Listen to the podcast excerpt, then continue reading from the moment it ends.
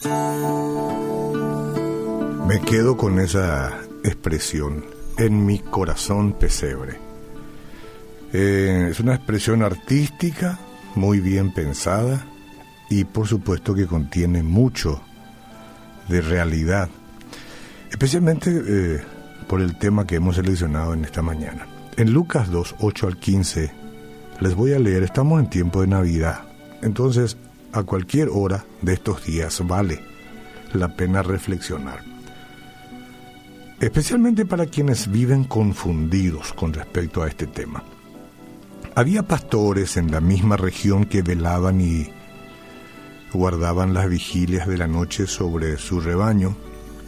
Y he aquí se les presentó un ángel del Señor y la gloria del Señor los rodeó de resplandor y tuvieron gran temor.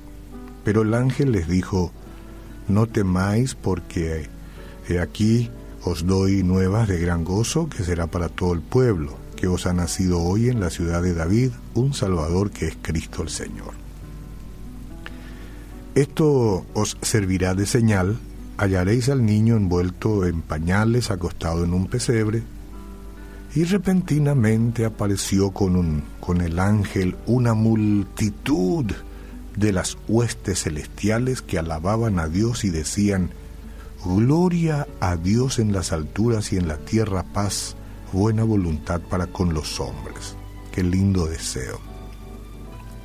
Sucedió que cuando estos ángeles que aparecieron se fueron de ellos, ya de su vista, digamos, al cielo, los pastores se dijeron unos a otros, dale, pasemos pues hasta la ciudad de Belén y veamos entonces esto que ha sucedido y que el Señor nos ha revelado o nos ha manifestado.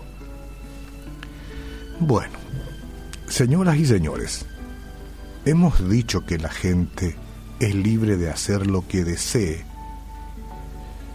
pero hemos dicho también que no porque la gente puede hacer lo que le agrade significa que está en lo acertado.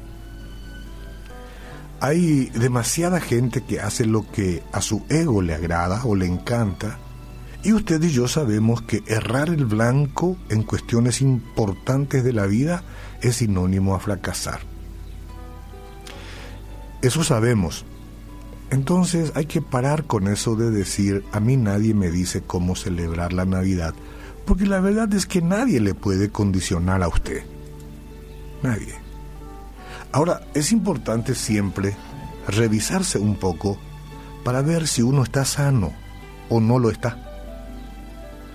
Ahí yo supongo que este, sí hay discusión, ¿verdad? Y para eso solo un examen con el médico cuando corresponda y un examen con las cosas de Dios cuando corresponda. Do ley dijo ahí, no hace falta que discutamos. Y yo la verdad que a veces este, tengo momentos en que me quedo pensando, ¿cómo explicaría la Navidad a alguien que no está familiarizado con ella? La mayoría de las personas define ese día festivo conforme a cómo lo celebran. Pero la, Navidad es mucho más que eso. Árboles, pesebres, luces, regalos, comida y fiestas tienen su parte, sí. Pero es uno de los tres eventos más importantes en la historia de la humanidad, señora. Si nosotros decimos, nos creemos cristianos, tenemos que atender este asunto con pinza, muy atentamente quiere decir eso, darle el lugar que corresponde. El plan de Dios para la salvación de la humanidad, entre los que nos incluimos usted y yo, comenzó con el nacimiento de Cristo. Sin eso, no habría, no había habido, o habido crucifixión. Sin ese nacimiento no había habido, como digo, no hubiera habido resurrección. ni esperanza para la humanidad. Sin la resurrección, sin la crucifixión, muerte y resurrección de, del Señor Jesucristo, usted y yo no tendríamos una sola esperanza de felicidad.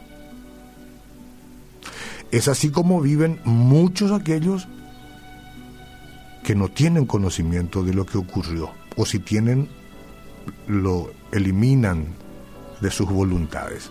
¿Se da cuenta? La única, este, el único evento histórico pero real que acontece tiene que ver con el nacimiento, con esta Navidad. Crece Jesús, eh, hace su trabajo, su tarea para, para la cual vino, fue a la cruz. ¿Lo matan? No, él entrega su vida porque él tiene poder de volverla a tomar, pero tenía que morir para pagar su culpa, todo lo malo que usted ha hecho y lo que yo he hecho. mire que son muchos.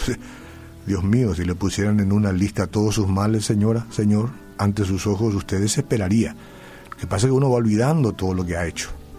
El desinterés de las cosas, las malas palabras, las maldiciones que hemos tirado, las acciones que hemos cometido, todo eso está, si nos pusieran todo en un plato en un día, nos morimos ahí mismo. Bueno, eso él vino a pagar. Una vez que entendamos el verdadero significado de la Navidad, nuestra actitud acerca de la celebración va a cambiar automáticamente. Y no quiere decir que hemos de dejar de comer, tampoco quiere decir que no pongamos un arreglito, un adorno, no, no quiere decir eso. Nuestra actitud con respecto a la Navidad va a cambiar. En vez de enfocarnos en todo lo externo puramente y, agotarnos por los preparativos y las actividades como de aquí para allá, comprenderemos que quien importa es Jesucristo, quien vino a ofrecernos el perdón de los pecados y la esperanza de la vida eterna. Por supuesto que no estoy proponiendo que dejemos de lado todas nuestras tradiciones, sino que nos volvamos intencionales en cuanto a mantener a Jesucristo como el centro de nuestras celebraciones. Algunas sugerencias que tengo. Lea el capítulo 2 de Lucas como recordatorio de la historia del nacimiento de Cristo en la mañana de Navidad, justo antes de abrir los regalos, si acaso esa es la tradición que tienen lean Lucas 2. Un momento, no se abre el regalo aquí hasta que leamos el capítulo 2 de Lucas y demos la gloria a quien corresponde. Además, recuerde que todo lo que tiene lo ha recibido de Dios nomás. Usted dice, yo me gané, fue mi sacrificio. ¿Qué tiene que ver Dios con esto? No, si Dios no le hubiera dado salud, ah, destreza, talento, fuerza, usted no tendría nada. Y si algo recibió de regalo de alguien, alguna herencia, es porque Dios lo permitió también. Entonces, tómese unos momentos para recordar cómo Cristo le salvó. Y si usted no se siente salvo, acuda hoy mismo a Él y recíbalo como Salvador para que tenga una Navidad correcta. Bueno, y después comparta su testimonio y luego dele gracias y alábelo por su salvación. Es lo más grande que nos ha sucedido. Es bueno evaluar las tradiciones de vez en cuando para determinar si están ayudando o obstaculizando nuestro enfoque en Cristo. Y no le tenga miedo a hacer cambios, señora, señor. No tenga miedo de nadie. Si tiene que hacer cambios necesarios, si las actividades de la Navidad están desplazando a Cristo, cambie y punto. No porque alguien que esté conversando aquí o hablando aquí sea mejor eh, de usted. No, lo que pasa es que así como somos, todos tenemos que dar en el blanco, tenemos que acertar. Todos luchamos por acertar, nadie quiere errar. Sin embargo, cuando estamos mal encaminados, erramos. Dígale a Jesús, entra en mi corazón, perdona mis pecados. Quiero apartarme de todos los elementos periféricos que no cooperan en estos días de Navidad y quiero que tú, Jesús, sea el centro de mi vida y de mi familia.